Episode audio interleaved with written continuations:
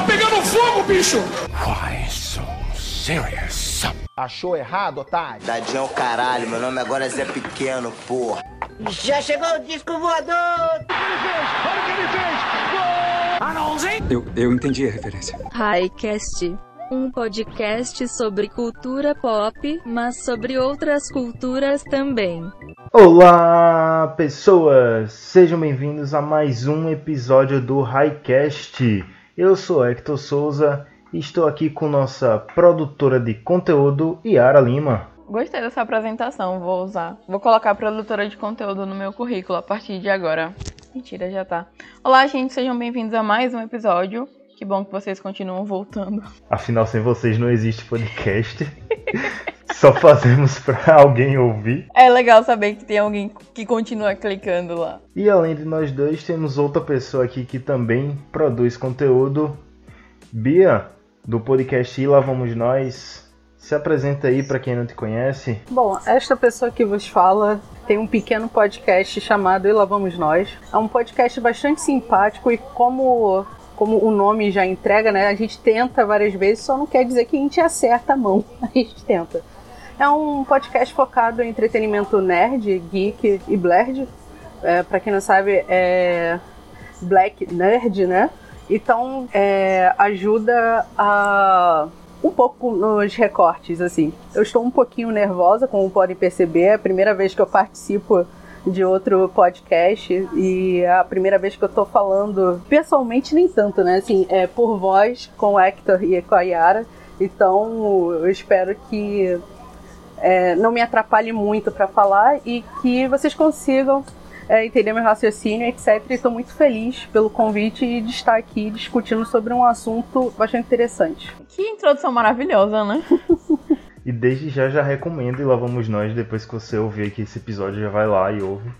E eles têm um formato muito legal que são os episódios se complementam em vários pequenos episódios. Não, eu acho maneiríssimo o título, porque, pelo menos na minha cabeça, ele gruda de um jeito perfeito, porque eu lembro do, daquele episódiozinho do pica-pau, que ele queria só os 25 centavos, né? Que ele vai pegar a vassoura.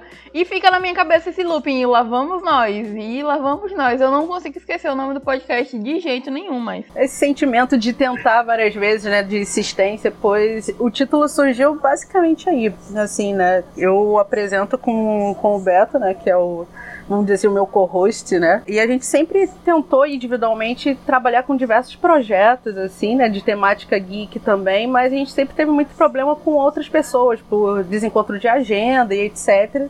E por acaso esse projeto está dando certo. Estamos há um ano é, gravando e lançando episódios, né? Como o Hector disse, em formatos pequenos, como a gente chama de biscoitos, fornadas e etc. Que a gente pensa assim, poxa, nós não somos ninguém qual é a forma, assim, mínima de talvez conseguir prender a atenção de alguém? Falando o mais rápido possível. Então a gente tenta falar é, episódios rápidos de apreciar que nem biscoito. E depois de toda essa apresentação de Lá Vamos Nós, vamos entrar no conteúdo, no tema desse episódio, que é produção de conteúdo.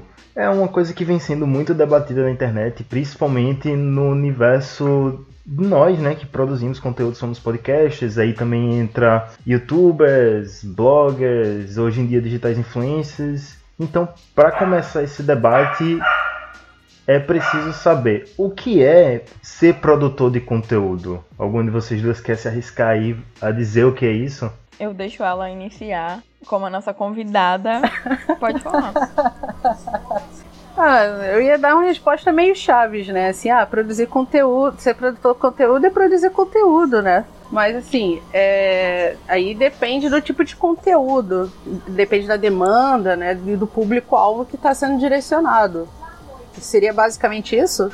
Não discordo. Eu acho que inicialmente é isso mesmo que a gente faz, é isso que a gente pensa.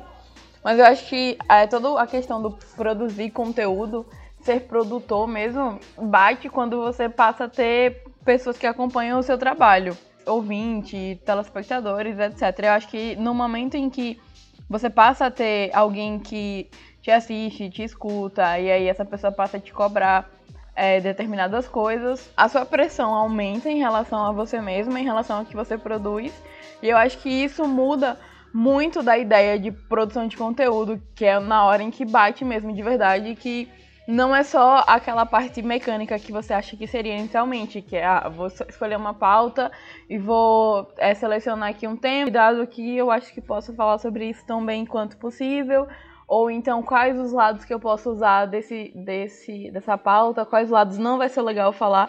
Eu acho que no momento em que você começa a ter alguém ali, deixa de ser essa parte mecânica. E aí é onde começam as coisas ficarem completamente loucas. Resumindo um pouco o que ela falou, eu acho que a chave vira quando você começa a assumir uma responsabilidade por aquilo que você está produzindo. Por exemplo, vou dar um exemplo mais básico que é o Twitter e Instagram, as redes sociais, né? A gente está lá o tempo todo postando coisa.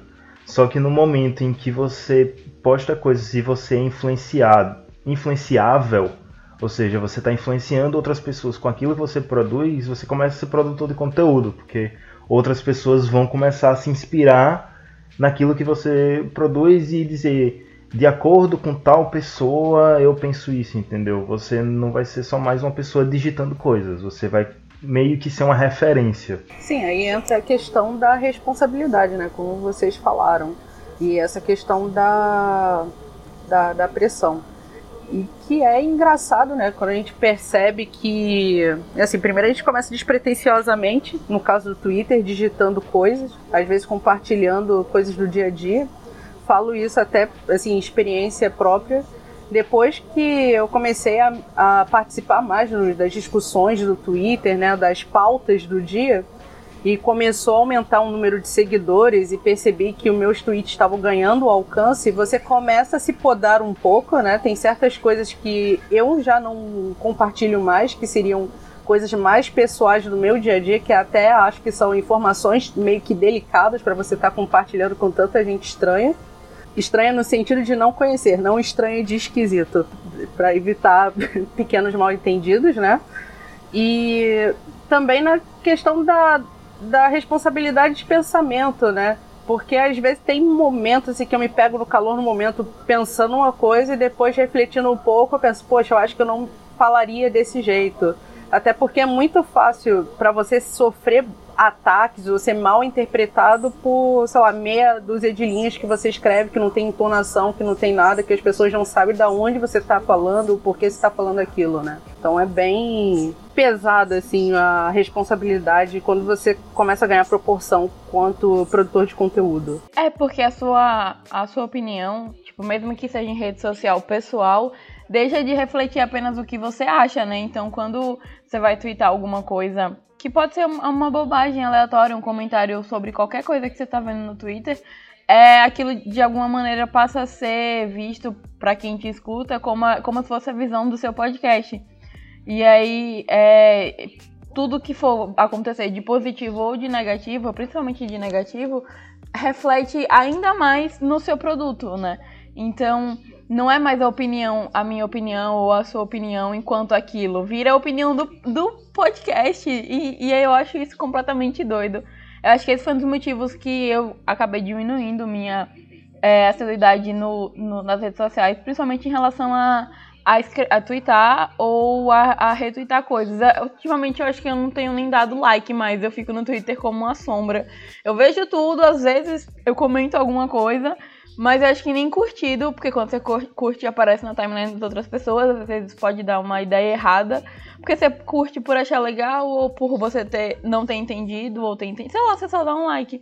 E aí de repente aquilo vira a sua opinião sobre algo. E a gente tá falando tanto de internet, e foi, creio que nessa última década que. Não que surgiu, mas que popularizou né, esse nome, produção de conteúdo, principalmente com a popularização do YouTube e veio o Instagram que começaram as blogueirinhas, as Instagramers e começou a virar uma certa profissionalização da produção de conteúdo. Pessoas hoje vivem disso. Então, o que vocês acham aí? Realmente é um, uma coisa que está se caminhando ou já se concretizou com um, como uma profissão? Ou é algo assim que está muito abstrato ainda e a gente não sabe o que vai se tornar. Olha, eu acho que no formato da, da internet como a gente conhece, né, o produtor de conteúdo, eu acho que ele se apresenta fora dela, em outras mídias, de outra maneira. Eu penso, assim, programa de televisão, por exemplo, né, tem o pessoal que escreve, até mesmo se for um, um programa de auditório, assim, nem muito complexo, tem os produtores, tem os roteiristas, então acho que é, acho que seria essa galera que produz conteúdo, né, que faz aquela pesquisa de campo, vai testando quais são os assuntos, né? O que faria prender a atenção, um estudo prévio e também continuado, do que prenderia a atenção do público-alvo daquela audiência, se é o público infantil, se é para a família inteira, da criança para o idoso. Então acredito que é só é, é, mais a questão do, do, do, foco, né? De qual plataforma que a gente está falando. O problema da internet em si é que, como somos produtores independentes né, de conteúdo e tem todo esse, lado de, de ir testando as coisas, de ir experimentando, uma experimentação maior. Então a gente comete muito erros no começo. Estamos mais vulneráveis a, a queimar muitas boas ideias logo no começo por falta de estrutura ou por falta de experiência ou até mesmo não saber exatamente como tirar um proveito é, financeiro disso, né? Porque ficar produzindo conteúdo de graça, por mais que no começo seja um hobby, seja interessante e divertido, chega um momento que as contas começam a bater, você começa a querer é, ver qual é uma forma rentável de conseguir produzir conteúdo, até porque vai começar as cobranças também. Se, a, se a, o, o, público quer é, o, aquele produto, né, o podcast, vídeo, que seja, é, religiosamente, dentro daquele intervalo que você se propõe a produzir, acho que nada mais justo do que algum tipo de retorno, nem que seja por essas plataformas de, de patrocínio, etc., dando simbolicamente, sei lá, um real por mês, alguma coisa assim. Até mesmo para comprar é, material, fazer pesquisa, ou o que seja. Eu acho, assim, que, respondendo o que o Hector falou, perguntou, é, eu acho que é um caminho muito sem volta, essa questão das redes sociais e da, das Instagramers e etc. Eu não consigo falar essa palavra direito. Porque assim, conforme a gente vai crescendo, evoluindo e, e aderindo a novas tecnologias, o que fica para trás vai ficando meio obsoleto, né? Então, as redes sociais, elas vendem tanto porque tá próximo da gente, a gente tem a sensação de que qualquer um de nós poderíamos estar daquele outro lado, já que qualquer um tem, pode ter Instagram, qualquer um pode falar lá o que quiser e fazer mil stories até ganhar é, seguidores o suficiente para fazer publicidade. Então acho que tem essa ideia de que você pode ser aquela pessoa que não é difícil, já que a única ferramenta, entre mil aspas aqui, que você precisa, né? Ou a ideia vendida é essa. É que você só precisa de um celular e aí você pode fazer tudo. E depois é que você vai vendo que as coisas não são exatamente bem assim, que essa ideia vendida não é tão fácil e que, e que existem mil lados na questão da produção de conteúdo que não é nada glamourizado, sabe? Porque é problemático, é cansativo, é exaustivo e, e essa questão de você não ter um retorno, mesmo que a gente pode falar, né? Pode não ter um retorno inicial, mas às vezes você não vai ter retorno hora nenhuma ou tão cedo, porque você está construindo o seu nome. E aí existem mil questões relacionadas a isso que eu acho que vai ficando cada vez mais difícil quando você começa a entender melhor e a ter a sua própria voz para dizer não até certas coisas que existem no meio, às vezes você já não tem mais. Ou você faz, ou você vai ficar cada vez mais escondida, sabe? Mas quem é essa pessoa que tá falando aqui agora que eu nunca ouvi falar na minha vida e tá produzindo conteúdo há não sei quantos anos?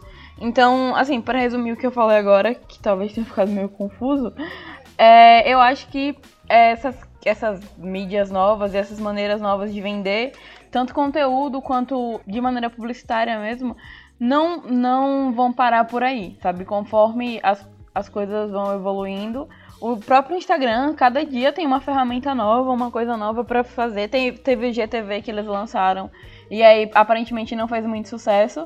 Só que agora eu tô vendo muita gente que tem bem menos seguidores, tipo, não vê mais o YouTube como uma forma bacana. E aí cria alguma coisa no IGTV, sabe? Não o suficiente para criar um programa ou fazer coisas assíduas, mas que vai testando aquela plataforma aos pouquinhos e eventualmente alguém vai descobrir aquilo como uma, uma mina, uma coisa legal de fazer. Vamos testar isso aqui. Então, é isso. Em resumo, eu acho que o caminho é esse mesmo, que a gente não tem muito o que fazer, é só seguir. E quem tá fora, quem quer vender algum, algum tipo de coisa, né, em relação ao conteúdo mesmo, e tá, não segue essas, essa formulazinha X, eu acho que infelizmente não vai conseguir fazer muita coisa de diferente, não. E aí eu acabo entrando num ramo da gente, por assim dizer, que são os podcasts que estão se popularizando agora, né? Já tivemos a onda do YouTube, podemos dizer que já tivemos o grande boom do Instagram, e agora estamos vivendo o boom dos podcasts, que até dois anos atrás ninguém, quase ninguém sabia o que era podcast, e hoje em dia todo mundo quer ter o seu. Então, eu acho que, pelo menos assim, vou dizer da bolha da gente que produz podcast, eu acho que todo mundo já ouviu alguém dizer: Ah, acho que vou fazer um podcast. Aí você pergunta: Você já ouviu algum podcast? A pessoa diz: Não, vou fazer porque tá na moda. Então entrou uma discussão. Eu e a Bia até debatemos no Twitter um dia desses sobre isso, que é a youtubização dos podcasts, que tá virando esse boom que todo mundo quer fazer, como foi um dia o YouTube, e acaba ficando uma coisa banal, que você encontra muita gente fazendo sucesso aí, criando nome, produzindo conteúdos que não são não vou dizer que são ruins, mas que não acrescentam tanto quanto outras pessoas que fazem conteúdos bem mais elaborados e acabam não tendo visibilidade. E aí entra também nas plataformas só dando visibilidade para um seleto grupo que vai dar mais retorno para eles. Por exemplo, o Spotify dizendo que vai fazer, que vai colocar propaganda dentro dos podcasts que eles quiserem, entendeu? Então existe aí esse movimento para popularização dos podcasts e que as empresas também vão acabar se beneficiando disso. Então, essa discussão foi bem pertinente que a gente teve no Twitter, né? Eu acho que a gente discutiu sobre a plataforma, né? De como é, ter podcast e fazer podcast em duas ocasiões. A primeira eu não lembro qual foi a questão que a gente discutiu. A segunda do Spotify foi um pouco mais re recente, né? Eu não me incomodaria muito na questão de propaganda se eu enquanto produtora, né, pudesse gravar a, a, propaganda ou recebesse alguma, algum retorno por isso, né? Algo mais ou menos como acho que o YouTube funcionava, né? Não sei, não, não entendo muito bem como é que funciona essa questão de monetização do YouTube, porque da última vez que eu fui tentar ler para entender, tinha muita coisa que não casava ali. E claro que eles estavam cada vez mais dificultando esse processo porque saturou né? Pessoas tentando produzir conteúdo, pessoas tentando ganhar dinheiro em cima. E, e algo que o Hector disse que eu acho muito assim, é, importante assim, né? Até mesmo para reforçar, é que nem todo podcast que ganha muita é, visibilidade não quer dizer que o conteúdo dele seja ruim. A gente, é, a gente não fala que seja o conteúdo ruim e tal, no sentido de, ah, não presta mas há várias figuras assim controversas que a gente sabe que só tem a devida visibilidade porque já tem uma plataforma prévia ou possui certas, como posso dizer assim, certas vantagens, né? Uma uma plataforma prévia já bem construída, né? Já é, consegue é, se linkar melhor com outras pessoas para construir conteúdo e todas essas coisas que um alguém que está começando do zero, um produtor pequeno ou produtor de, de, determinados assuntos não vai conseguir ter essa visibilidade tão cedo. Então, assim, eu conheço alguns podcasters que se preocupam muito em falar de assuntos ligados à diversidade, né, inclusão e etc. Tem conteúdos muito legais, só que você vê, você compara a outros que assim, de temáticas semelhantes, mas que não tem a mesma preocupação, né? Não tem até um lugar de fala respeitado em algumas pautas e você se pergunta, cara, como consegue ter tanta visibilidade? Qual é o segredo? Você tá, sei lá, se banhando em sangue de inocentes alguma coisa assim do gênero? A Bia tocou nesse ponto dos produtores de conteúdo, dos podcasters que pensam é, em assuntos mais elaborados, falando sobre diversidade, seja sobre gênero, sexualidade, raça, como a gente faz aqui, vai fazer nesse episódio discutindo sobre raça, e normalmente quem se preocupa com isso são as pessoas que estão dentro desses grupos, sabe? São pessoas negras que aí se preocupam em falar sobre raças, são pessoas LGBTs que se preocupam em falar sobre os assuntos LGBTs. E aí a gente pode até puxar um assunto, uma polêmica que teve recentemente, que foi a participação da Nath Finanças no Mamilos, que elas do Mamilos, as duas hosts do Mamilos, não, tivesse, não tiveram essa preocupação de receber bem e de tratar bem o assunto que a Nath trata no seu canal.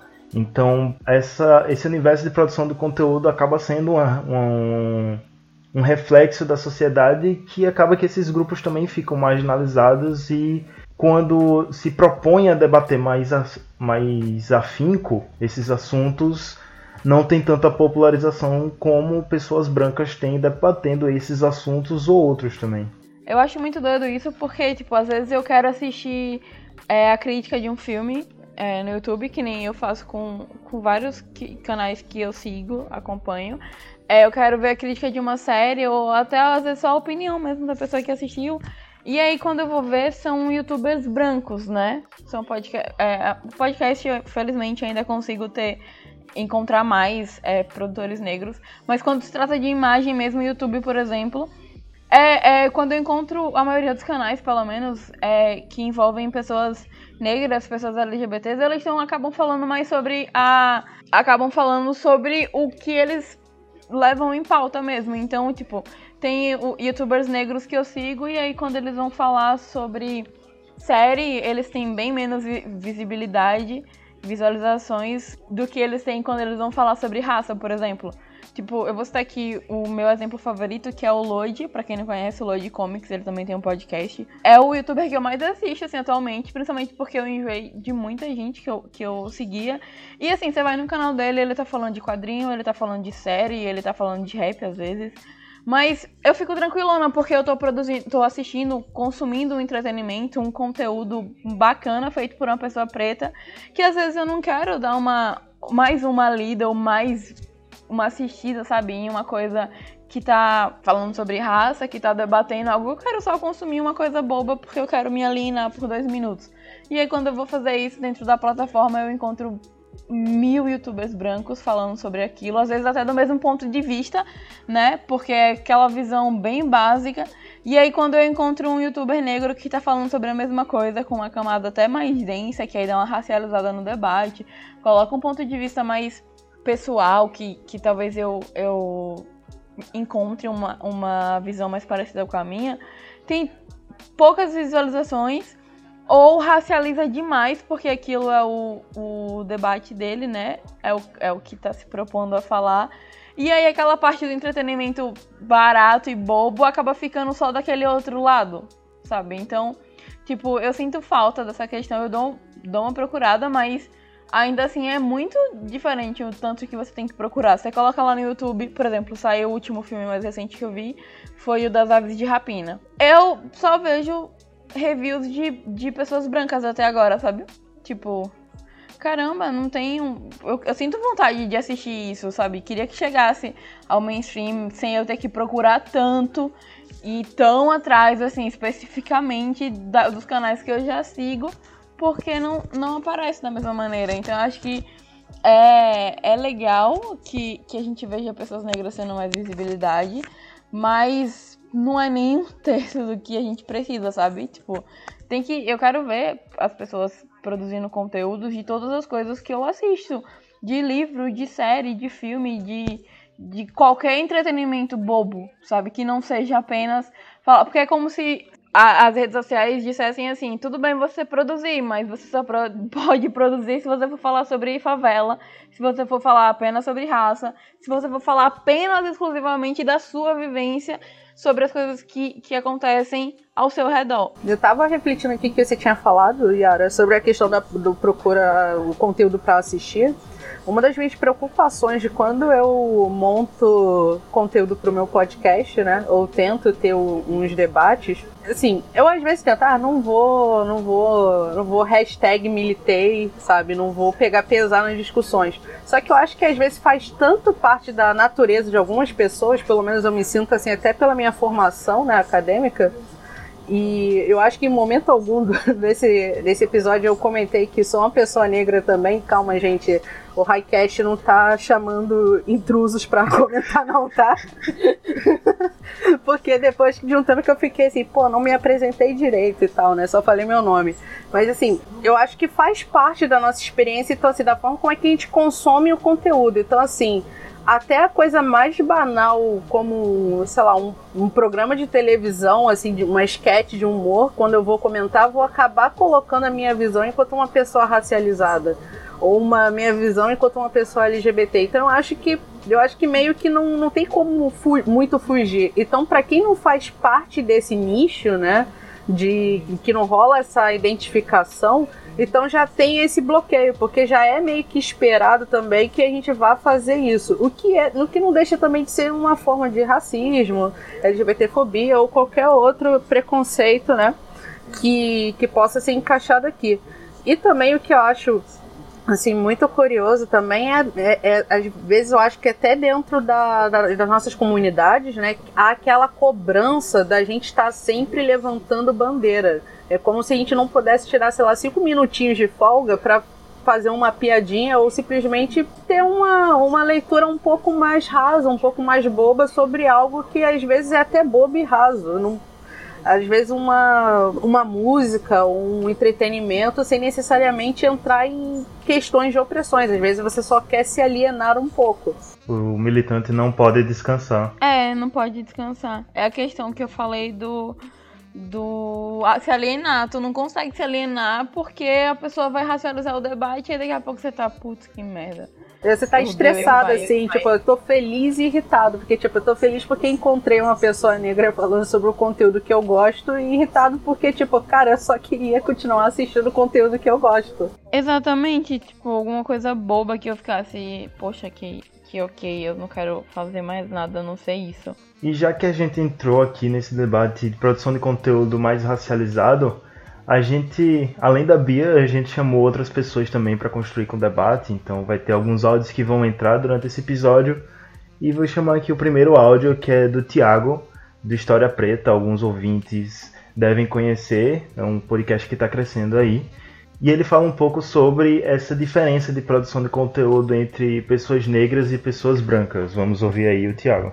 Então, meu nome é Tiago, eu sou podcaster no podcast História Preta e falando sobre produção de conteúdo é, por pessoas negras tem, tem diversos desafios, a gente passa por diversos desafios principalmente se tratando uh, de um país como o Brasil, né, onde desigualdade social é, tem local geográfico e tem cor de pele e, e, origem étnica, a gente sabe que, de certa forma, é, a gente parte de, de um lugar é, bem atrás, né, quando a gente vai falar de produção de conteúdo, porque se você for pensar em pessoas produzindo para o YouTube ou até podcast, que é uma mídia relativamente mais barata para você começar a produzir, mas você precisa, no mínimo, ter algum tipo de equipamento eletrônico uh, disponível para poder produzir esse conteúdo. E não só isso, né, como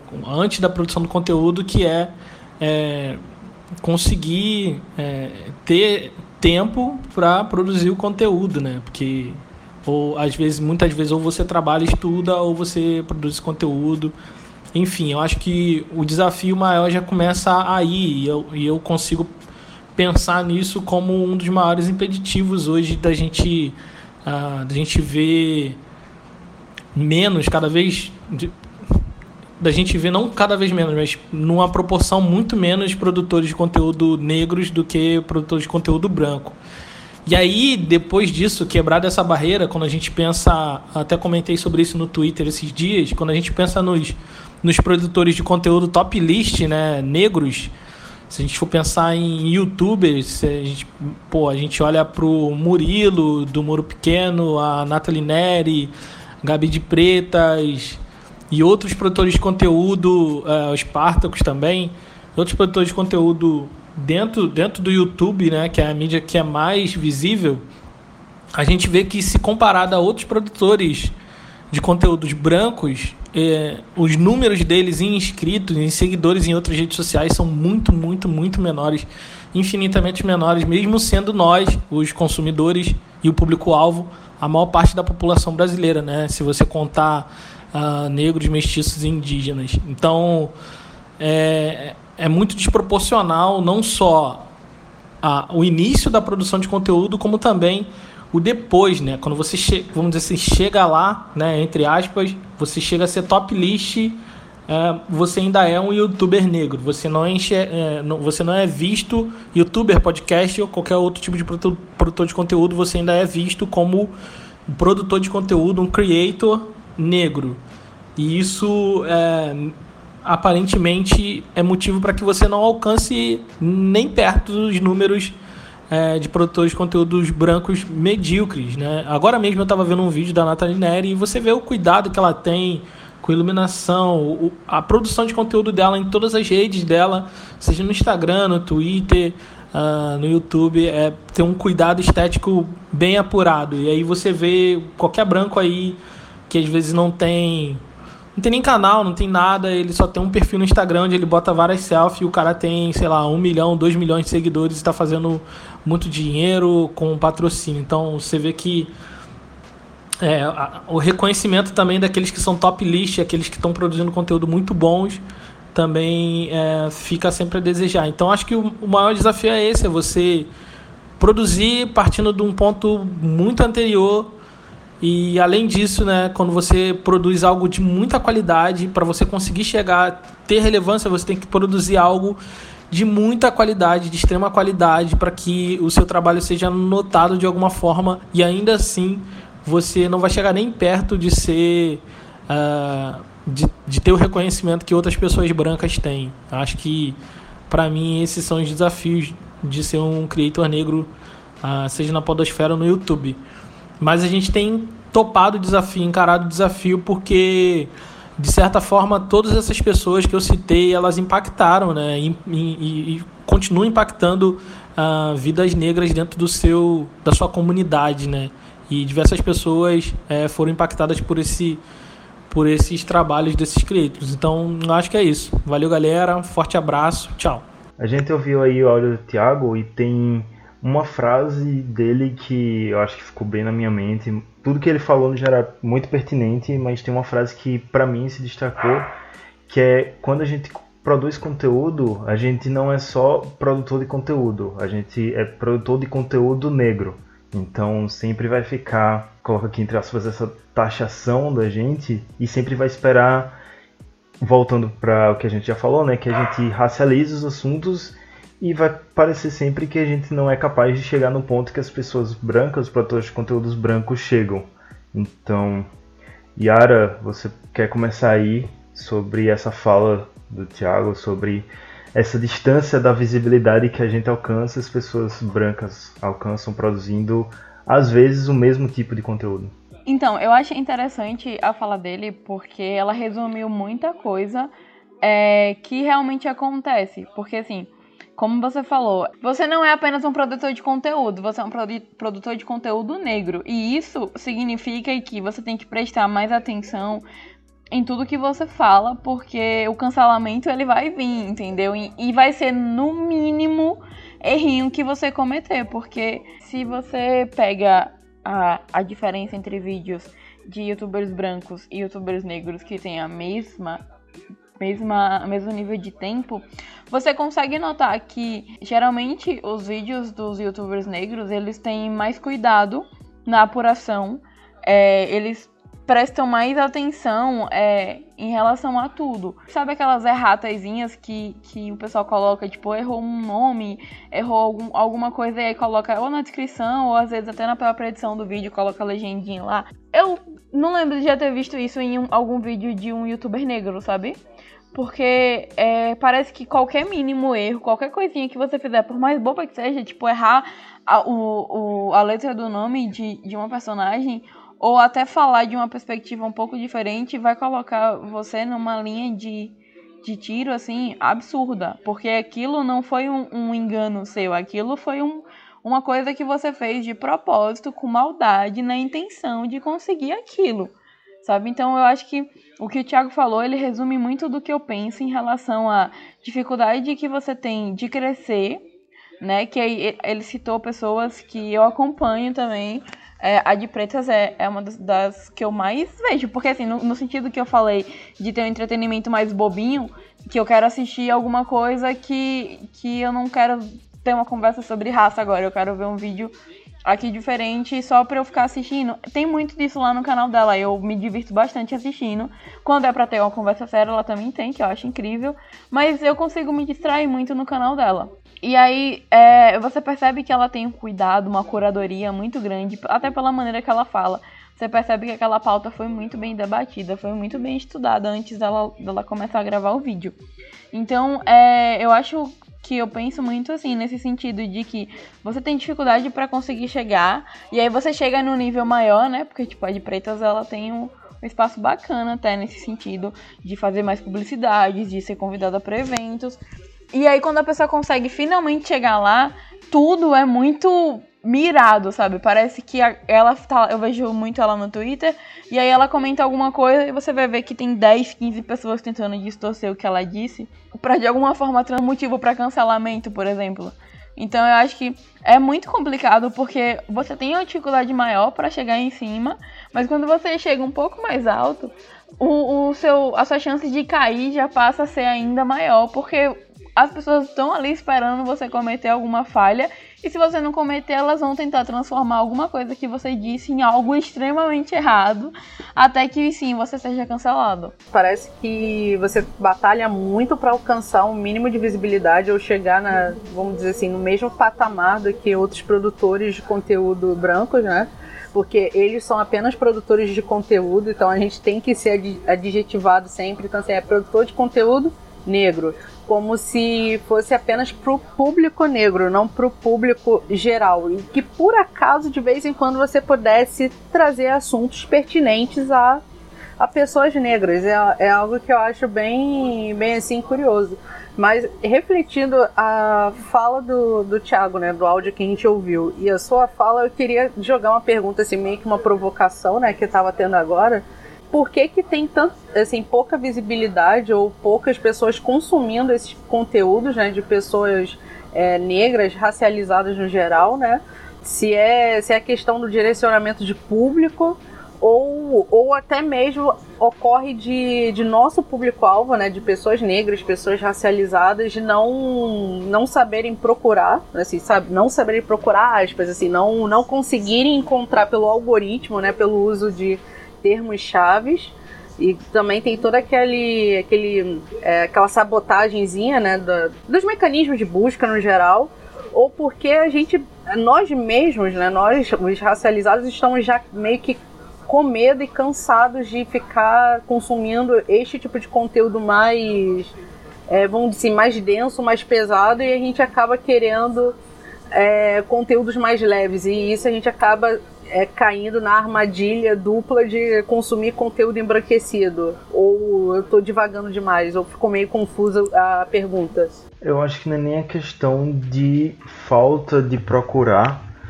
Não sei, é uma coisa muito colocar entre aspas estranha que acontece, porque vamos pegar o, o exemplo dos nossos podcasts, tanto o Highcast como o Lá Nós.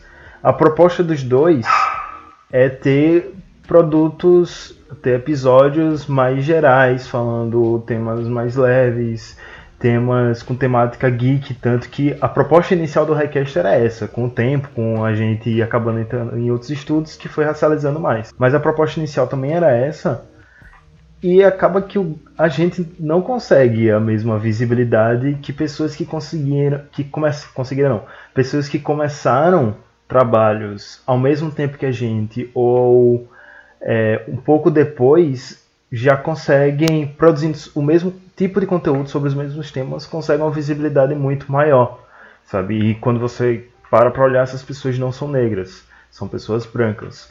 Então, não, não acho que é só questão do público não conseguir procurar. Acho que as questões são estruturais e vão muito além disso.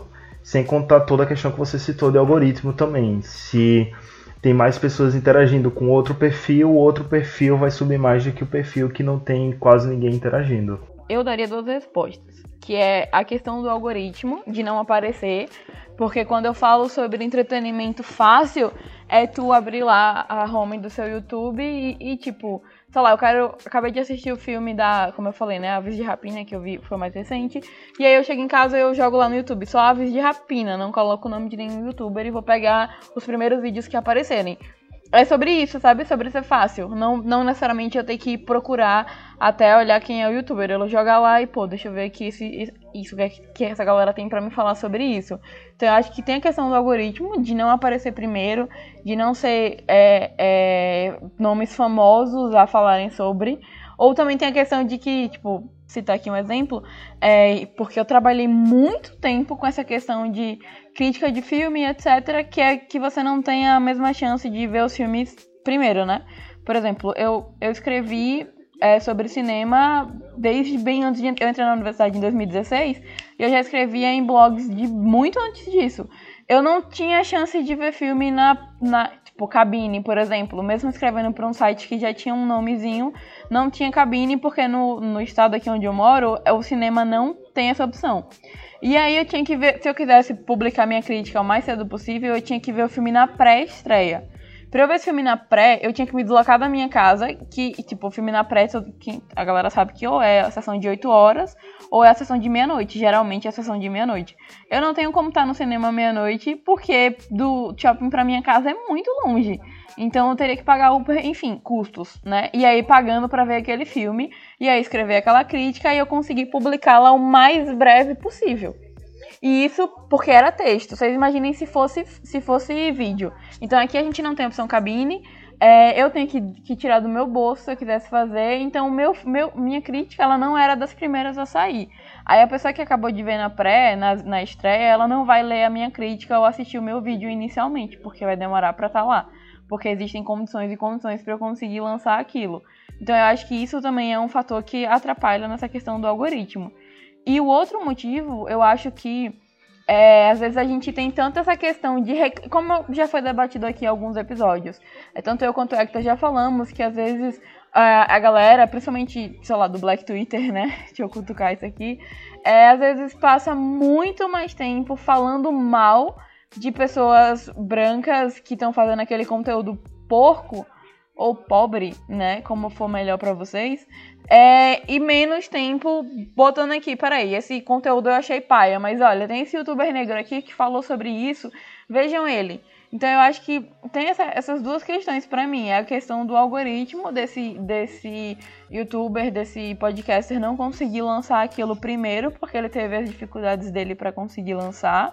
E a questão de que a própria comunidade não indica aquilo da mesma maneira que, que gasta tempo falando mal do outro, sabe? Então, tipo, se a cada vez que, que a galera fala mal de um, de um youtuber branco que tá fazendo merda, eles indicassem em seguida um youtuber negro que tá fazendo um trabalho bacana, já, já dava para dar uma equiparada nisso, entendeu? Então, acho que não é nem no sentido de que a galera não dá valor, é que a gente vê tanta coisa errada acontecendo o tempo todo e tanta coisa que incomoda que às vezes acaba deixando o foco maior em, tipo, gente, isso aqui tá errado, bora parar de falar disso. E olha, isso aqui tá errado e por que tá errado, que às vezes acaba não sobrando o mesmo tempo para indicar fervorosamente aquele produtor de conteúdo negro, da mesma maneira que, que tá reclamando do, das coisas erradas que aquele youtuber branco fez. A gente fala muito sobre isso que a Kiara acabou de falar no episódio 23 a quem serve seu hate. Que a gente fala justamente sobre isso, né? Essa coisa de ficar mais tempo falando mal de coisas que a gente não gosta do que falando bem de coisas que a gente gosta e não compartilha. E quem fala também sobre esse tipo de produto, esse tipo de conteúdo produzido por pessoas negras é a Noni, da Depois das 19. Ela já teve aqui em alguns episódios e ela também mandou um áudio pra gente, então vamos aí ouvir o áudio da Noni. Oi, gente! Eu sou a Noni, sou aqui de Brasília e tô aqui para falar um pouco em nome do Depois de 19, falar, né, sobre criadores de conteúdo negro, né? Os criadores de conteúdo negros. E é uma coisa que a gente faz é, aqui no nosso podcast, que é racializar as pautas.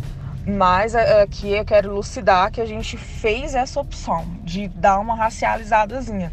E por que, que eu quis frisar isso? É porque a gente, eu não quero é, mostrar para vocês que a gente fica muito engessado nisso. É, sou negro, então só vou falar de pautas negras. Não.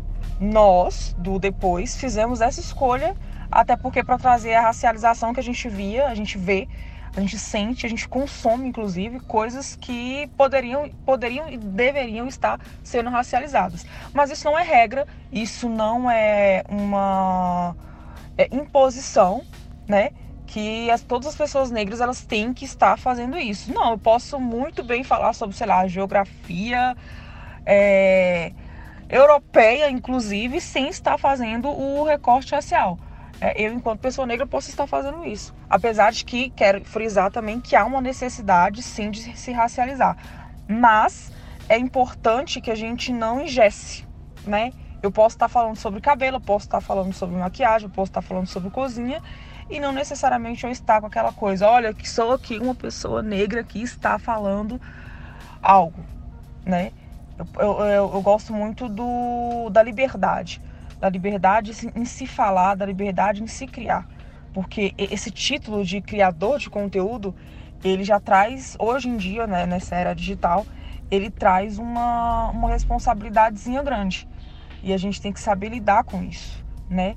A gente sabe aí que estar criando conteúdo é, automaticamente nos leem, né? Nos intitulam, nos passam um bastião aí de uma representatividade. E às vezes não vai ser uma representatividade, porque, por exemplo, eu posso estar tá racializando um conteúdo sobre hum, cinema de terror. E eu não gostar de cinema de terror. Então ele não vai estar me representando necessariamente. A gente tem que ter um, um, um pouco desse cuidado, né? Voltando e puxando um peixe um pouco para o meu podcast, a gente quis fazer isso, como eu falei anteriormente, por causa da necessidade mesmo. E são assuntos que a gente começou em 2018, são assuntos que eles eram platentes, precisavam. Por exemplo, a gente falou sobre eleições no, no próprio 2018. Foi quando a Nailá entrou no podcast, a gente já aproveitou, já puxou ela logo, e a gente falou de forma, obviamente, racializada, porque há todo um mito né, de, de representatividade, enfim, negra aí, entre essa direita e esquerda, e a gente sabe que essa não é a verdade. Inclusive, escutem esse esse episódio, assim como todos os outros depois das 19, gente. É, essa é a minha dica, né? E o que eu quero deixar para vocês aqui é, sobre o tema é isso: é a liberdade. É importante se racializar é, os conteúdos. O que é racializar o conteúdo, né? É trazer sempre aquela o viés de raça para os conteúdos mas a gente também tem que ter a noção de que a gente é livre para nem sempre a gente tá lá com aquela bandeira, olha, eu sou negro e sou capaz de falar sobre isso. Não, a gente só mete as caras e fala, né? É nessa na questão de YouTube, que, que você mostra mais o rosto, não precisa você estar tá falando, né, que sou uma pessoa negra e sou capaz de falar sobre isso e domino tal assunto, né? E é, é a questão de aproveitar essa liberdade que se tem. E também uma dica, um conselho que eu deixo é, gente, cuidado, né? Cuidado, porque independente da, do que você for usar, se você for usar a racialização, se você não for usar, cuidado, porque não deixar subir a cabeça. A gente vê muito hoje pessoas que usam, né, é, do fato de serem negras e elas começam a falar em um bocado de besteira e confunde essa nova geração que está chegando essa, essas pessoas mais novas e as pessoas mais novas elas começam a reproduzir um discurso que veio é, dito na emoção, veio gravado na emoção, falado na emoção, e isso atrasa a discussão em muitos anos. Vieram pessoas antes de nós, né, levantaram discussões, lutaram por essas discussões. A gente hoje tem direitos garantidos por causa dessas discussões, por exemplo, de cotas. E aí a gente tem que ter muito cuidado quando a gente for falar. Quer falar de forma racializada? Beleza, massa. Mas aí veja, quem você está levando para abordar esses temas, o que, que você estudou, qual foi a, a fonte que você bebeu, entendeu? E se você não quer também falar de forma racializada, domine o conteúdo, né? Ou então fale, ó, tô aprendendo e etc. Porque para nós, pessoas é, não branca, né? Porque aí pode entrar os indígenas, os, os amarelos e nós negros. A, a, carga é sempre mais pesada. A cobrança é sempre mais pesada. Então, assim, não vamos deixar aí brecha para essa branquitude vir nos cobrar de forma irresponsável e depois vir, né, jogar coisas em nós que a gente poderia ter, ter evitado. A gente sabe que é eles que tem que evitar, mas como sempre a gente tendo que fazer o trabalho deles. Então, essas as, as coisas que eu queria ponderar. Quero deixar aqui o convite para vocês acompanharem depois das 19, tanto no Twitter quanto no Instagram, no podcast. A gente está no Spotify. É, convido vocês a estarem né, continuando a ouvir o Highcast, é, indicando aí para as pessoas. Já falo aí, né, que estou aqui aberta a novas participações. Quero falar de Grey's Anatomy, quero falar de This Is Us ok? Todo episódio que eu participo eu me ofereço para isso e vou continuar fazendo, porque eu tenho muito o que falar sobre essa série, inclusive de forma racializada e não racializada, né? E consumam pessoas negras, independente delas estarem levantando essa bandeira de olha, sou negro e posso falar sobre esse assunto. Consumam pessoas negras, isso é muito importante, né? Mas tenham a sensibilidade de humanizar essas pessoas que estão aí por trás dessa criação de conteúdo. E basicamente é isso, gente. Obrigada pela oportunidade, pelo convite, obrigada por estar nos escutando, né? E continuem as outras participações. Eu tenho certeza que já estou aqui, sabe, sentindo que, poxa, refletindo sobre alguns pontos, revendo alguns outros. Tenho certeza que é muito, vai ser muito enriquecedor todo esse podcast. Um beijo grande para vocês e até a próxima. A gente acabou de ouvir o áudio aí da Noni e ela resumiu muita coisa que a gente já falou aqui sobre essa discussão racializada.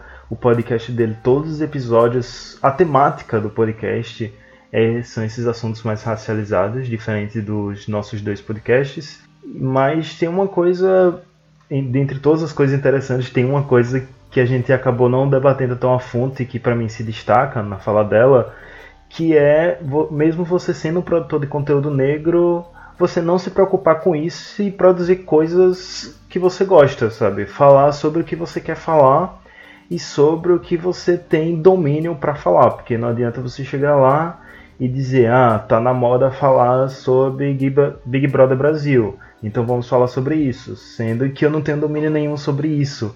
Então, Bill, eu queria que você falasse sobre isso, porque, por exemplo, seu podcast você tem a temática, abrange a temática geek, vamos dizer assim, mas passeia por vários assuntos.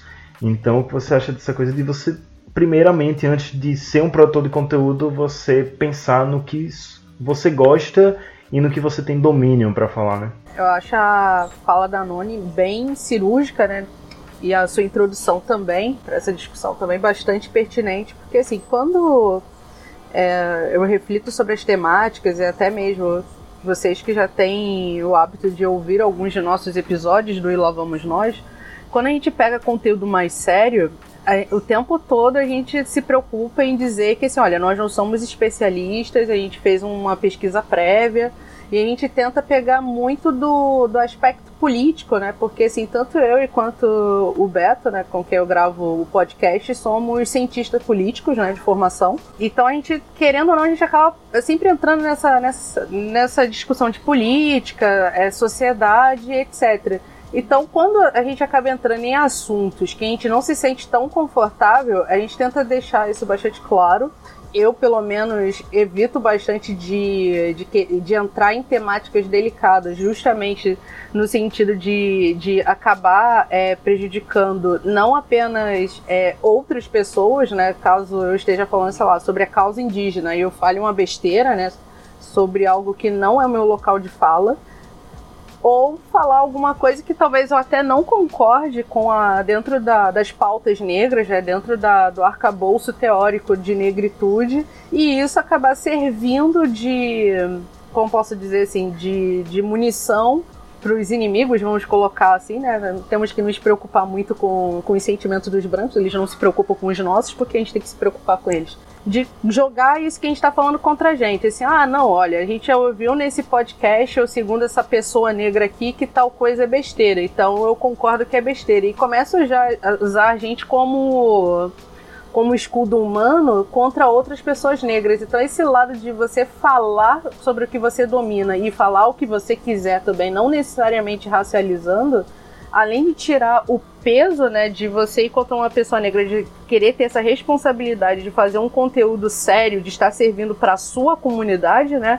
reduz também as chances de você falar alguma besteira. Apesar de que, do outro lado, não ter necessariamente essa preocupação deles falarem um monte de besteira e não serem cancelados e às vezes até conseguirem ser promovidos ou até rolar passar de pano. Ah, pega leve, essa pessoa tá aprendendo, nem todo mundo nasce desconstruído e tal, mas de repente para nós racializados a desconstrução ou cometer erros é vetado.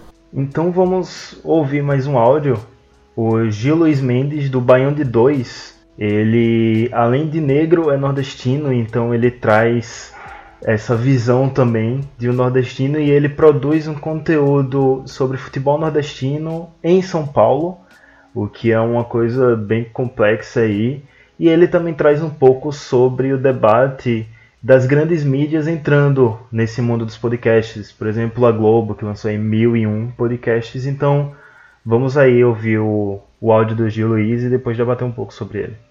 Olá, Hector. Olá, pessoal do Highcast. Aqui Gil Luiz Mendes falando do podcast Band 2 da Rádio Central 3. Então, sobre esse questionamento é, em relação às grandes empresas de mídia entrando agora no mundo podcast, eu tenho uma visão é, de certa forma até favorável. Por quê? Eu explico isso. Mesmo trabalhando mundo independente, uh, esses grandes conglomerados de comunicação entrando no, no podcast é, favorece a popularização do, do, formato podcast, né? Que as pessoas, na sua grande maioria, se a gente pensar atualmente que podcast é uma coisa de muito de nicho, sabe? De poucas pessoas que se interessam por um assunto determinado. É, e seria melhor, assim, a entrada desse grande grupo de mídia é legal, porque vai popularizar, sabe? A dona de casa vai poder escutar, um mecânico, o taxista, sabe? É, essas pessoas vão poder é, aprender o que é podcast, vão saber o formato e dentro disso eles podem até é, buscar outras, outros programas, sabe? O cara pode começar vendo da Globo, da Folha de São Paulo, mas depois pode acabar encontrando as mesas independentes e alternativas que dão uma outra visão, um outro olhar às questões de é, inúmeras naturezas. Né? E a gente está aqui nessa, já faz algum tempo, né? Central 3, por exemplo, está há sete anos aí, é, batalhando como medida independente. E mas a gente não pode se assim sabia que uma hora ou, ou outra acabaria chegando sim esses grandes conglomerados, porque é, o podcast é um formato de mídia que chegou para ficar e logicamente que tendo público e tendo alcance esses grupos chegariam. Então a, a gente, pelo menos eu, já estava até meio preparado para esse momento, né, que chegariam é, as grandes corporações é, para apostar nessa mídia que a gente está trabalhando nela há um bom tempo. Cara, trabalhar sendo nordestino em São Paulo, fazendo um podcast sobre futebol e cultura nordestina, né, num dos pontos mais é, cruciais da cidade de São Paulo, que é a Rua Augusta, com Oscar Freire, no bairro de Jardins, né, no meio da elite, assim, é, é uma, uma, uma doideira, assim. É, a gente é ponto de resistência, né, cara? A gente, a, o podcast aí para isso, a mídia independente é para isso, para ser um ponto de resistência. E eu, eu acredito que o Balde 2 a gente cumpre esse papel, né? Que a gente não fala só do futebol pelo futebol, só com a questão do futebol nordestino, mas sim o que é ser nordestino, sim o que, como o futebol traça paralelos com a sociedade é, e como a gente se vê como nordestinos fora de casa, né? Interessante isso que a gente faz o, é um programa feito por nordestinos que não estão no Nordeste, mas que falam diretamente para as pessoas que estão no Nordeste, né? Acho que isso é, é, é, bem interessante. E sobre o fato de eu ser negro, eu acho muito importante, e como tem muito pouco ainda, né, cara? For, como eu falei na resposta anterior, o podcast de hoje é uma coisa muito nichada. E muito mais se for pensar que podcast hoje é uma coisa de branco classe média do centro-sul do país, sabe? Eu gostaria muito que houvesse mais é, podcasters negros como eu, né? E falando de todos os lugares do Brasil, assim como vocês falam de Sergipe, sabe? Eu gostaria de ouvir pessoas do, do Amazonas, pessoas do Piauí, do Mato Grosso, do Acre, sabe? O que elas têm a falar, porque, querendo ou não, é, a lógica dos podcasts, ainda hoje, os de mais relevância, ainda segue uma lógica de, de, da economia do país e a mesma lógica das grandes mídias. Estão, a maioria estão concentrados entre Rio de Janeiro e São Paulo e são feitos por pessoas brancas de classe média para pessoas brancas de classe média do Centro-Sul, sabe? É, as pessoas que fazem esse podcast no Centro-Sul do país é, muitas vezes elas esquecem o, a globalidade do país, do, do, país, né? um país tão grande como o Brasil. É, existem várias formas de pensar, de se falar, de se discutir, mas ao mesmo tempo a gente tem que pensar que podcast é uma mídia livre, né? Qualquer pessoa hoje, com o um mínimo de recursos, com um computador e um celular, né? Até só com o celular você consegue gravar podcast. Se você dá um conteúdo interessante que tenham pessoas que se interessam por isso, você de alguma forma ser ouvido. E não interessa se você vai ser ouvido por um milhão ou por 10 pessoas. O importante é que sua mensagem chegue. E as pessoas têm que ter esse poder da, da comunicação, sabe? De poder também gerar conteúdo e não só ser um mero é, consumidor de, de conteúdo. Então a gente ouviu aí a fala de Gil Luiz Mendes. Eu acho que eu já indiquei em algum, algum episódio aqui no que é que você manda o Baião de 2, então eu indico aí mais uma vez para vocês ouvirem. É um conteúdo muito bom, principalmente para quem gosta de futebol, principalmente para quem é nordestino. E pegando esse gancho, Yara, já que eu e você somos os nordestinos aqui da mesa, falar um pouco sobre isso que ele traz da descentralização, né? que a gente, como nordestino, tem um papel fundamental em criar esses conteúdos e fazer sair um pouco daquele âmbito é, centro-oeste, sul, sudeste que produzem eles para eles mesmos. Então, eu acho que isso deixa a gente um pouco mais ferrado na hora de, de produzir, porque a gente quer descentralizar, né? A gente quer focar numa coisa mais daqui, mais pra gente, mais nordeste. Só que as nossas referências acabam sendo essas referências, né, do eixo clássico Rio-São Paulo, e nesse caso entra o Sul, que, que tem uma produção bacana de podcasts lá. E a gente tem que lidar com um público que está acostumado com esse formato. E não apenas o formato, como vozes. Então, assim, pra gente que é do Nordeste, tá acostumado a ouvir podcast com aquele sotaque de fora, quando escuta o nosso, isso pode ser bacana, porque entra a questão do você se identificar ali, mas também pode ser completamente contrário e você não conseguir tipo, entender tão bem aquele ponto, porque apesar de você ser dali, você tá tão acostumado com aquela produção, com aquele tipo de voz e etc, que isso também prejudica você gostar do, seu, do conteúdo feito no seu próprio espaço. É, eu entendi muito o que ele disse, achei bastante pertinente. É, e a questão sobre o, o podcast ainda ser uma coisa nichada, isso é muito verdade, né? Porque não é uma coisa que chega para todo mundo, que é tão fácil de você consumir para quem tá acostumado, né? Para quem pra, a gente sabe que não é difícil, mas para quem tá tipo chegando agora na internet, a pessoa vai primeiro para para audiovisual antes dela vir ouvir um podcast.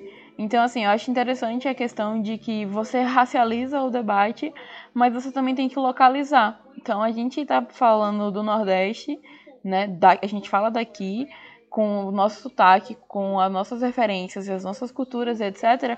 Mas a gente fala muito para um povo de fora, né? Porque se a gente vai olhar a maioria, assim, a, eu nem lembro agora se a maior parte dos ouvintes é daqui ou de fora, mas a, se for somado no geral, a gente tem muito, muito ouvinte fora de Sergipe.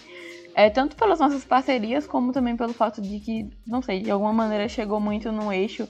E aí a gente, apesar de falar daqui, né, a gente tem a chance de perder é, quem tá ouvindo a gente de lá, porque pode não gostar do sotaque, etc, etc, e mil outros motivos. E a gente ainda perde com o pessoal daqui que também não tá acostumado a se ouvir. Então a gente precisa que tenham mais podcasts negros, a gente precisa que, que existam mais podcasts nordestinos, né? E, e que saia mais desse, desse centro, porque não é mais o, o, o eixo Rio-São Paulo-Sul, né? Que produz com tanta força. Tem muito podcast no Nordeste, muito mesmo. Então eu acho interessante essa questão de, de racializar e de centralizar esse debate. Eu discordo só um tiquinho de você quando você fala das pessoas daqui. Provavelmente tem esse grupo que não está acostumado de ouvir o próprio sotaque e aí acaba desmerecendo o produto local, sempre acontece, mas eu já vi muitas pessoas, tipo, tanto no meu Twitter pessoal como no Twitter do Highcast, respondem dizendo: Ah, vocês são de Sergipe, que legal, eu também sou, eu nunca, nunca tinha ouvido e tal. E tipo, ficam felizes em saber que tem um produto desse sendo criado no próprio estado. E tá sendo. Tem muito podcast que tá começando a ser criado aqui. A gente, até um dia desses, fez uma lista.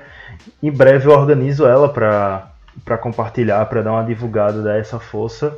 E outro ponto que a gente não tinha tocado e o Gil tocou, e é agora eu jogo para Bia, é sobre as grandes mídias entrando nos, nesse meio dos podcasts. É, em algum episódio, eu não vou lembrar qual, do ano passado, eu e Yara comentamos sobre isso. A gente foi um pouco contra, mas não no sentido das grandes empresas entrarem mas no sentido do formato que elas entram. Por exemplo, a Globo, a Globo pega um programa de TV, só tira o áudio e joga e diz que é podcast. Então a gente vê problema mais no formato do que nas próprias mídias entrando. E aí eu quero saber se você concorda mais com a gente, concorda com o Gil ou se tem uma opinião completamente diferente. A perspectiva que o Gil traz é, é bem diferente. Eu não tinha parado para pensar nesse lado, né, da democratização do podcast. De a partir do momento que começa é, falando na TV, né, no canal aberto e tudo mais, que tem uma coisa chamada podcast. Até o meu pai, que só tem acesso à televisão, perguntou o que era um podcast, né? Aí eu expliquei para ele a forma mais simples e direta que eu encontrei é que é um tipo de rádio só que você escuta a partir da internet. E da mesma forma que você procurava na frequência, né, aqueles canais já pré-definidos, você procura na internet por palavras-chave.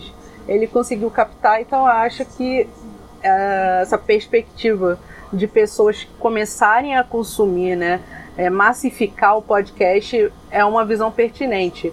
Mas eu acredito também que acaba batendo um pouco na, na questão da, do acesso à internet também. Porque a internet, a gente tem essa ilusão que todo mundo do país tem acesso à internet, mas às vezes até mesmo em contextos é, de capital, né?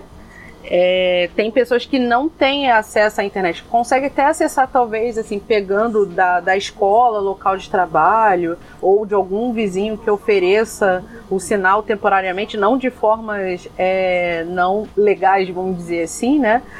Mas que não tem como ficar usando a internet, consumindo pacotes de dados de maneira extensa para ficar ouvindo podcast, né? Então, ao mesmo tempo que tem esse lado da democratização, né, da territorialidade, etc., que é bem pertinente, mas ainda acho que não é bem assim, é olhar de uma maneira muito positiva. Quanto à questão da, é, da Globo, né, da, dessas grandes empresas entrando na, nas plataformas de streaming, etc., eu tô com vocês, né, na questão do formato, que não é um formato de podcast, que é um formato bem de televisão mesmo, a forma de falar, as pausas, a, a entonação, é, e até mesmo, uh, como posso dizer assim, o, o, o tom né, de, de, discussão que é utilizado nesses programas, eu parei para ouvir alguns, é, é, basicamente como vocês disseram, você pegar o áudio da televisão, você talvez tirar a música de fundo ou colocar uma música de fundo, às vezes a qualidade de som nem é tão boa, e olha que é irônico, né? Porque eles têm material, eles têm estrutura profissional para isso, então não justificaria ter uma qualidade de som relativamente reduzida, só porque é podcast, vamos dizer assim. Então eu acho que nesse aspecto eu acho que eu fico com um pouco do, dos dois lados, mas eu acabo tendendo mais para vocês nesse sentido. Eu vejo eu vejo com um olhar um pouco mais pessimista a invasão dessas, desses grandes produtoras, né? Que é, talvez, assim, a gente está falando do aspecto jornalístico, né? Mas e, se a gente for pensar em grandes produtoras, sei lá, de entretenimento, talvez comece a sufocar a gente por questão de estrutura e etc. Então eu não sei.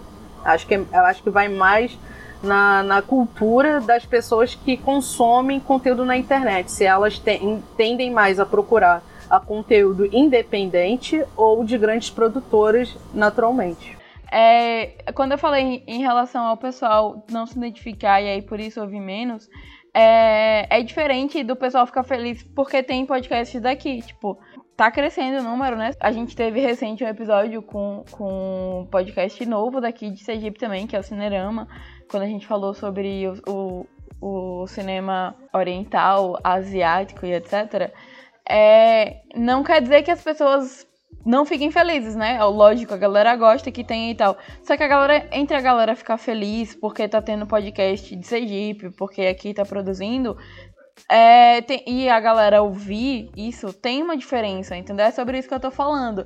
Não é que, que não tenha ou que o pessoal não curta, ou por estranhar a voz eles vão automaticamente boicotar. Não é isso. É que entre você saber que você tem e você ir lá ouvir e dar stream porque é daqui, é completamente diferente. E aí é por isso que eu tô falando que às vezes a galera tá acostumada, quem escuta podcast há mais tempo então, que se criou naquele, naquele tipo de, de programa, né, naquele formato e naquelas, naquela voz e naquele sotaque, pode dar uma estranhada e provavelmente vai dar uma estranhada quando escuta a gente falando aqui de uma maneira tão seca e, e com o nosso sotaque tão carregado alguns mais do que outro. Mas é, é sobre isso que eu falo, sobre a galera, tipo, dar uma estranhada e aí demorar um pouco mais para se acostumar, ou então desistir de início e acabar voltando pros que já conhece. Não é que não gosta e etc. É só que tem um pouco mais de dificuldade de, de gostar porque não tá acostumado a, a ouvir uma voz parecida, um sotaque próximo. Compreendi. Concordo com você nesse ponto. É só porque a primeira vez que você falou, pareceu que você estava generalizando geral. Não, aí eu ia ser cancelada. Eu, assim, eu tenho pouca experiência de ouvir outros sotaques ao longo, assim, da, da minha vivência. E a primeira vez que eu tive contato com sotaques fora do, do eixo sudeste foi na faculdade. Que muitas pessoas do Nordeste e de outras regiões do Brasil passaram para a universidade que eu estava estudando, né? Eu moro aqui no Rio de Janeiro, Rio de Janeiro capital. Então, caso meu sotaque não tenha entregado é, que eu sou carioca, tô falando agora.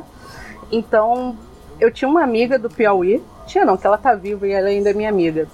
E as pessoas me perguntavam, eram bem xenófobas, perguntavam, cara, como é que você consegue entendê-la? Eu falei assim, ué, ela fala normal, gente, é só um sotaque, não, não é como se ela estivesse falando um outro idioma. E assim, mesmo que o sotaque dela fosse carregado, é, partia muito da má vontade das pessoas de não querer ouvir, sabe? Eu não entendia esse bloqueio. E isso acontecia com, com diversas pessoas. Só que o curioso é que quando tinha pessoas, vamos dizer assim, é, mais pro interior de São Paulo, por exemplo, ou da região sul, apesar de ser meio incomum o pessoal do sul estudando ali é, não tinha esse tipo de comentário, era só com comentários de, de sotaques provenientes do, do, Sudeste, do Nordeste. Então é, é intrigante, mas ao mesmo tempo revoltante, sabe? Esse tipo de abordagem e as pessoas falarem com a maior naturalidade, como se fosse algo aceitável. E a segunda coisa que eu ia falar é que, assim, alguns comentários que eu já recebi do meu podcast é, das pessoas comentando e tal é, é pelo sotaque do, do Beto. Ele é daqui também do Rio, só que do interior do Rio. Então, muito comentário que eu recebi era assim: ah, da onde ele é? Parece carioca, mas tem alguma coisa diferente do sotaque dele. Aí ficava tentando caçar da onde ele, da onde ele era, né? Sendo que às vezes parece que não passa na cabeça das pessoas que pode ser uma pessoa do interior, ou que uma pessoa do interior também pode estar gravando um podcast e que pode também estar produzindo conteúdo. Então essa questão da territorialidade ela é, é muito interessante, ela é muito importante e até mesmo para entrar em discussão, porque quantos repórteres que a gente conhece é, que são de outras regiões que acabam sendo obrigados a disfarçar o sotaque e emular uma forma de falar para ficar próximo do que é considerado a forma padrão de, de se comunicar. É, é um ponto bastante pertinente que vocês trouxeram. É, fico feliz que tenha cada vez mais podcasts é, do, do, eixo norte e nordeste é, sendo produzidos. Depois vou querer a lista né, quando sair para começar a ouvir mais porque realmente, quando a gente acaba procurando é, conteúdo, até mesmo no YouTube, a gente está acostumado a ouvir aquele mesmo sotaque, é, aquela mesma forma de falar, a mesma forma de entender e agir, que acaba também perpassando pela o tópico que a gente discutiu inicialmente no, no episódio de raça. E a gente falando de sotaque sergipano, vamos para o nosso último áudio, que é de uma pessoa daqui de Sergipe, Carol, que ela faz parte do podcast NBA das Minas, que são mulheres falando sobre basquete, que é uma coisa que infelizmente a gente não vê por aí todo dia. Então vamos aí ouvir o áudio da Carol. Olá pessoal do Highcast, tudo bom? Eu sou a Carol, do Pod NBA das Minas. É um podcast exclusivamente feito por mulheres para falar sobre NBA e às vezes a gente abre para basquete no geral, né?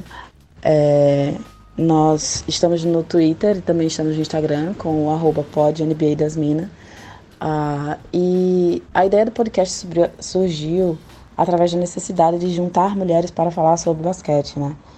É, que é um esporte que a gente ama e a gente sabe que o meio esportivo, quando você vai comentar sobre, sobre, sobre esporte de modo geral, é muito tóxico para nós mulheres, né? Então, tipo, a gente começou aí há cerca de três anos com a Sabrina sentindo essa necessidade, reunir um grupo de meninas para poder gravar alguns podcasts que a gente começou no podcast, depois migramos para, fomos para o Twitter, começamos a ser mais ativas no Twitter, né?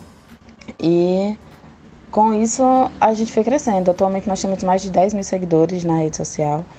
E isso é incrível para um perfil que é feito com mulheres, por mulheres. Por que, que eu estou dizendo que é incrível? Porque a gente sabe que, como eu já falei anteriormente, o mundo, o meio esportivo, para você comentar sobre esporte, é muito dominado por homens. E isso pode ser um ambiente muito tóxico para nós, porque a gente sempre tem que ter a nossa opinião validada por um homem, né? Tipo, Basicamente, eles não confiam quando você fala sobre esporte, porque você é mulher, você não é educada para isso e essas coisas todas. E a gente enfrentou muito desse preconceito no perfil. A gente enfrentou muito, a gente já viu muita gente, é, muitos homens vindo atacar a gente, falando que, ah, vão lavar louça, vão fazer isso, sabe? Então, tipo, é, é desafiador, é muito desafiador. Mas nós estamos aí há três anos, né? E atualmente somos cinco meninas, eu, a Sabrina, Agatha, Tainá e Drica, cada uma em cada canto do Brasil, né? E nós temos uma parceria muito bacana com a Central 3, então nosso podcast ele é da Central 3, que pessoal, do, o pessoal de lá é muito prestativo, então eles nos ajudam bastante, assim, com essa questão de edição e tudo mais, né? E como eu falei, a gente, nós temos uma, um dos maiores perfis femininos de basquete da, da rede. E isso é muito legal porque abriu portas para que outras meninas elas começassem a se sentir mais confiantes para falar. Né? Talvez existissem perfis, existissem meninas que falavam sobre basquete, mas falavam de forma muito timidamente. E eu acredito muito que através do podcast elas se empoderaram o suficiente para poder falar sobre abertamente, sabe? Mais abertamente. Muitos perfis femininos começaram, começaram a aparecer. E isso, para mim, é o que mais vale a pena no trabalho, sabe? Tipo, ver que outras mulheres, elas estão, estão nesse local, porque nos pertence também. Né? E a gente sempre cresceu com a ideia de que lugar de mulher não é numa quadra de esportes, né? Essas coisas todas. Mas a gente sabe que nosso lugar é lá porque a gente ama. A gente ama o esporte assim como qualquer outra pessoa e temos direito de falar sobre ele, né? E é muito recompensador ver isso, muito recompensador mesmo. Claro que diariamente a gente enfrenta muitos percalços, muita coisa, é, muito preconceito ainda, né? mas a gente, nós já chegamos a nós já chegamos a voos muito, muito altos. Eu posso dizer que tipo, essa parceria com a Central 3 é uma delas. Nós já tivemos também a, já estivemos já ajudamos a Nike a promover um evento também que foi o Streetopia, que é um dos maiores eventos de basquete de rua da América Latina, que acontece em São Paulo.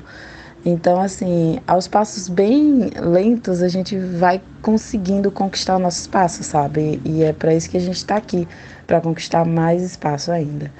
Então é isso, gente. Um beijão. Acompanhem lá o nosso podcast, como eu falei, pelo Twitter, que é o arroba podNBA das Minas, ou pelo Instagram, que é o NBA das Minas Pod.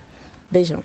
A gente acabou de ouvir aí o áudio da Carol E como deu para perceber, a NBA das Minas já fez muita coisa para visibilidade das mulheres aí no esporte e é uma das coisas que, como uma pessoa que consome esportes, não só o basquete, consome futebol também, às vezes assiste outros, basicamente, para não dizer nunca, eu não vejo mulheres comentando sobre isso no, nas TVs, nas mídias e de tanto podcast que a gente tem aí sobre basquete, esse é o único que eu conheço que são mulheres falando sobre.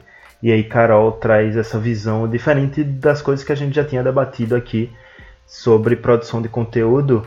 E aí, Bia, eu queria que você falasse um pouco também sobre essa coisa de temas que homens dominam, entre aspas, aqui, é, porque não dominam de ser mais expert no assunto, dominam porque se acham melhores para falar no assunto e, de, e acabam abafando as mulheres nisso. E como é ser mulher e querer produzir conteúdo, até porque no universo geek isso também acontece. É, é, bastante, bastante. Até estava refletindo isso, porque isso me lembra um, uma, um trabalho, né, uma defesa de monografia que eu fui assistir uma vez. E essa minha conhecida, ela estava falando sobre a Capitã Marvel, de Miss a Capitã. E ela estava falando sobre o editorial, de como foi é, feito o roteiro só, por, só de mulheres para mulheres, não para mulheres em si apenas, mas com uma visão feminista, né? Com esse recorte de gênero, porque a personagem era muito sexualizada e tal, e ela trouxe uma discussão que eu estava eu tava resgatando isso enquanto estava ouvindo esse último áudio, que mulheres, né, sempre gostaram de esporte, sempre gostaram de coisa geek, sempre gostaram de coisas que são colocadas como masculinas. A diferença é que é um público silencioso. Primeiro, porque a, tem toda uma questão de pressão social, às vezes há uma dificuldade de encontrar outras mulheres que gostem dessas coisas. E, e se gosta, parece que rola meio que como se fosse um assunto proibido, sabe? Como se você não pudesse conversar sobre aquele assunto e o medo de sempre ser testada. Então, comigo ocorre muito de eu falar sobre um determinado assunto que eu gosto, assim, de cultura geek, etc. Gosto bastante de basquete, mas dentro de esportes, um dos meus esportes favoritos, assim, entra artes marciais, então eu gosto muito de falar de lutas, assistir luta e filmes de luta. E é algo praticamente dominado pelos homens, e volta e meia eu acabo é, sofrendo alguns ataques, alguns questionamentos. Aí começa aquele squeeze, né? Tipo, você conhece um cara, ele não pergunta para outro cara qual é, sei lá, a cor da cueca que o personagem tal tava usando quando gravou aquele episódio, sei lá, em 1960. Mas para mim, que sou mulher, eu tenho que saber, sei lá, qual foi o creme que o personagem usou no dia tal. Então, é muito é muito chato ter essas preocupações de você sempre estar com a, com a guarda armada, né, para esse tipo de abordagem, para esse tipo de ataque e receber é, o tipo de ofensa, tipo, ah, vai lavar uma louça, ah, você não deveria estar falando disso, o que, que você entende disso? Então são coisas que, assim, aos poucos vai melhorando, né? Porque quem fica sem argumento são eles, então fica feio para eles em algum momento e ajuda também a fortalecer e a criar espaço para outras mulheres e outros gêneros também, né?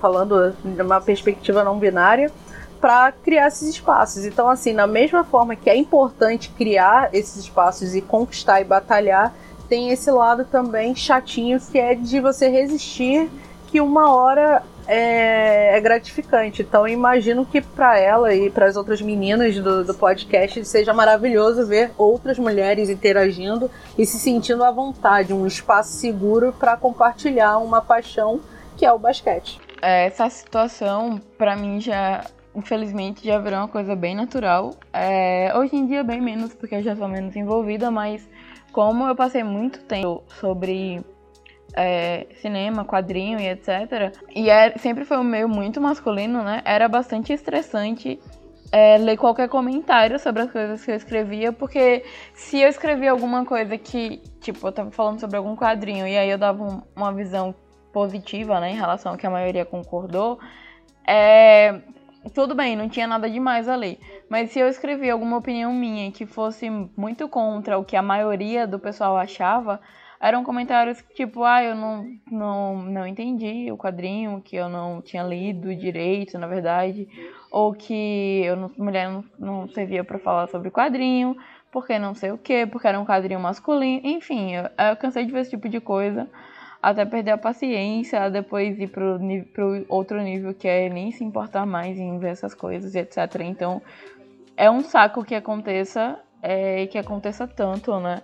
Principalmente quando é, você está falando. Eu imagino que em relação ao basquete deva ser ainda mais forte do que quando se trata de quadrinhos. Não, não consigo é, saber se dá mesmo para mensurar, porque o nível de, de importunação é, de efeito da importunação é a mesma, provavelmente, mas é, não deixa de, de ser um, um esporte que está em evidência, né? E principalmente nessas fases em que todo mundo está falando sobre e etc. Deve ser ainda mais insuportável você falar sobre um assunto que tá o tempo todo ali em alta, sabe? Quadrinho eventualmente tem umas fases, às vezes você tá falando de um que realmente não é tão lido, e como minha, minha especialidade sempre foram quadrinhos autorais, é, eu tive menos estresse com isso, né? Na época que eu falava mais sobre quadrinho mainstream era mais chato.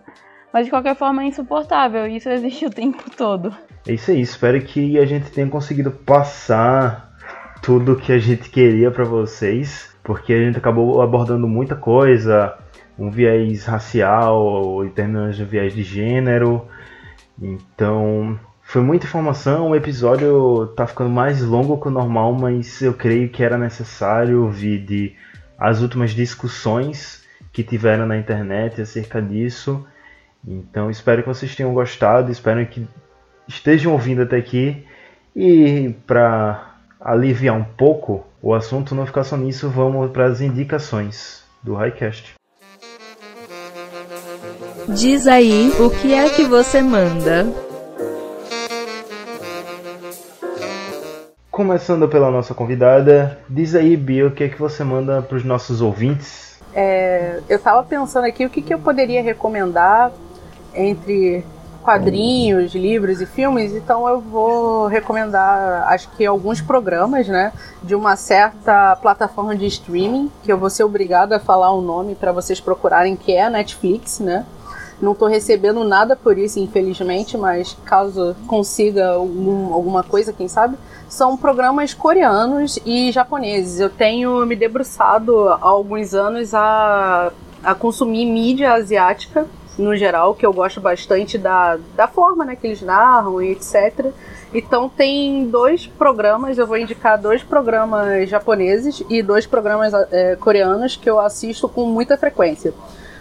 os dois primeiros são séries japonesas, que é o Midnight Diner e o Samurai Gourmet. Os dois têm tudo a ver com comida e etc. Caso vocês queiram uma, uma série mais devagar, mais tranquila, assista esses dois. E os programas coreanos são é, Homens com Missão, tá em português o título. Vocês podem achar meio esquisito, é um pouco entretenimento humoroso, assim, de humor, meio besterol, mas ainda assim tem uma. Como posso dizer assim? Tem uma pegada um pouco séria em alguns episódios.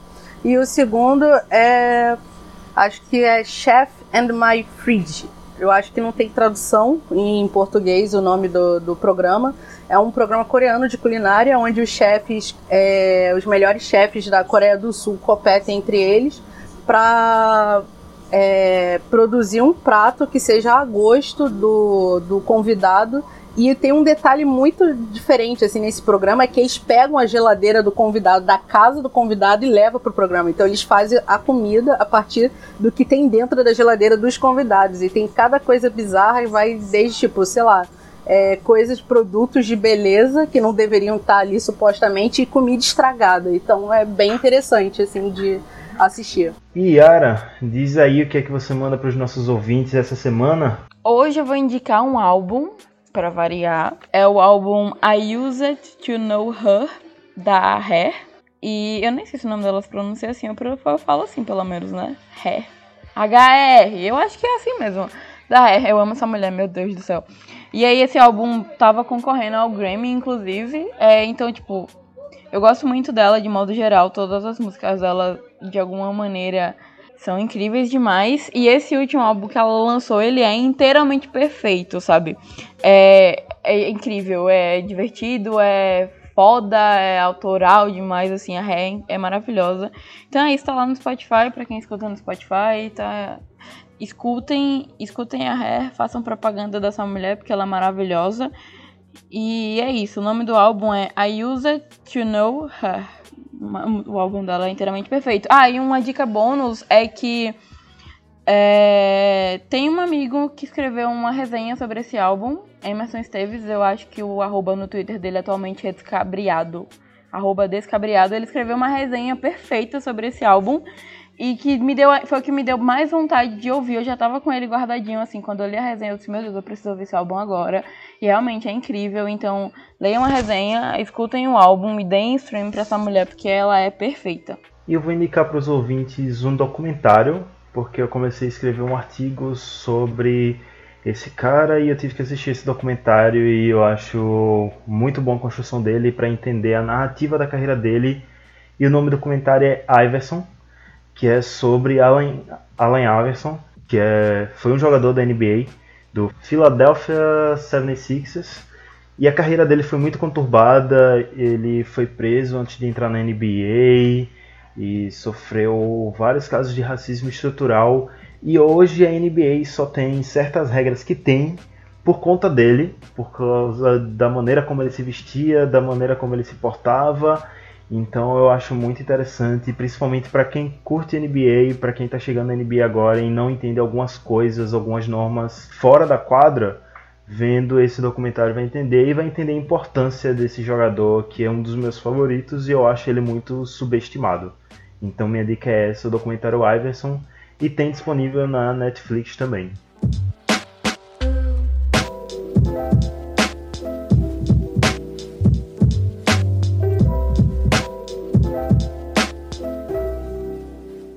E é isso aí, depois de tanto tempo aqui falamos, chegamos até o fim.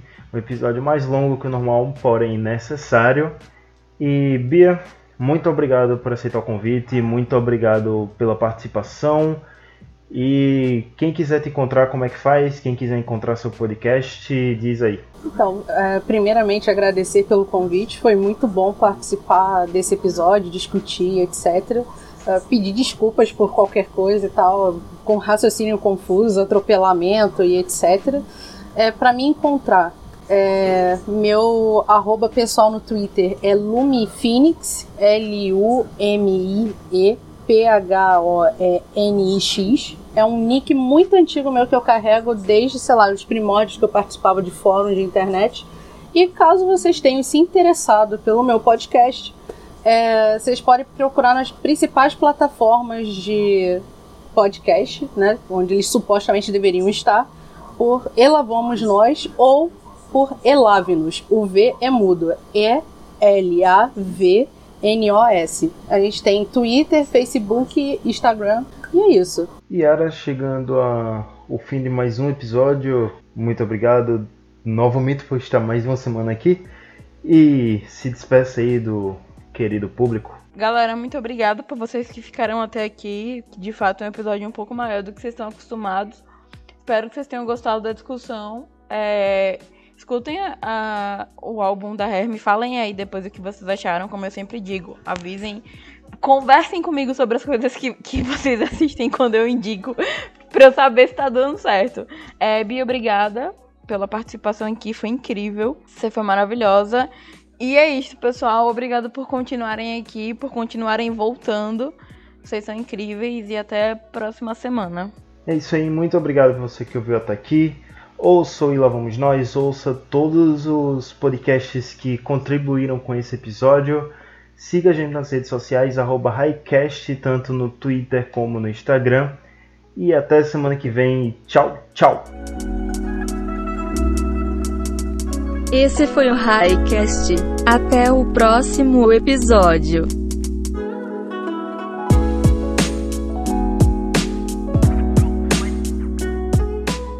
Eu, velho, mas seria legal a gente a gente arrumar treta com alguém grande, né? Porque é o único jeito de crescer hoje em dia. Esse podcast foi produzido e editado por Hector Souza.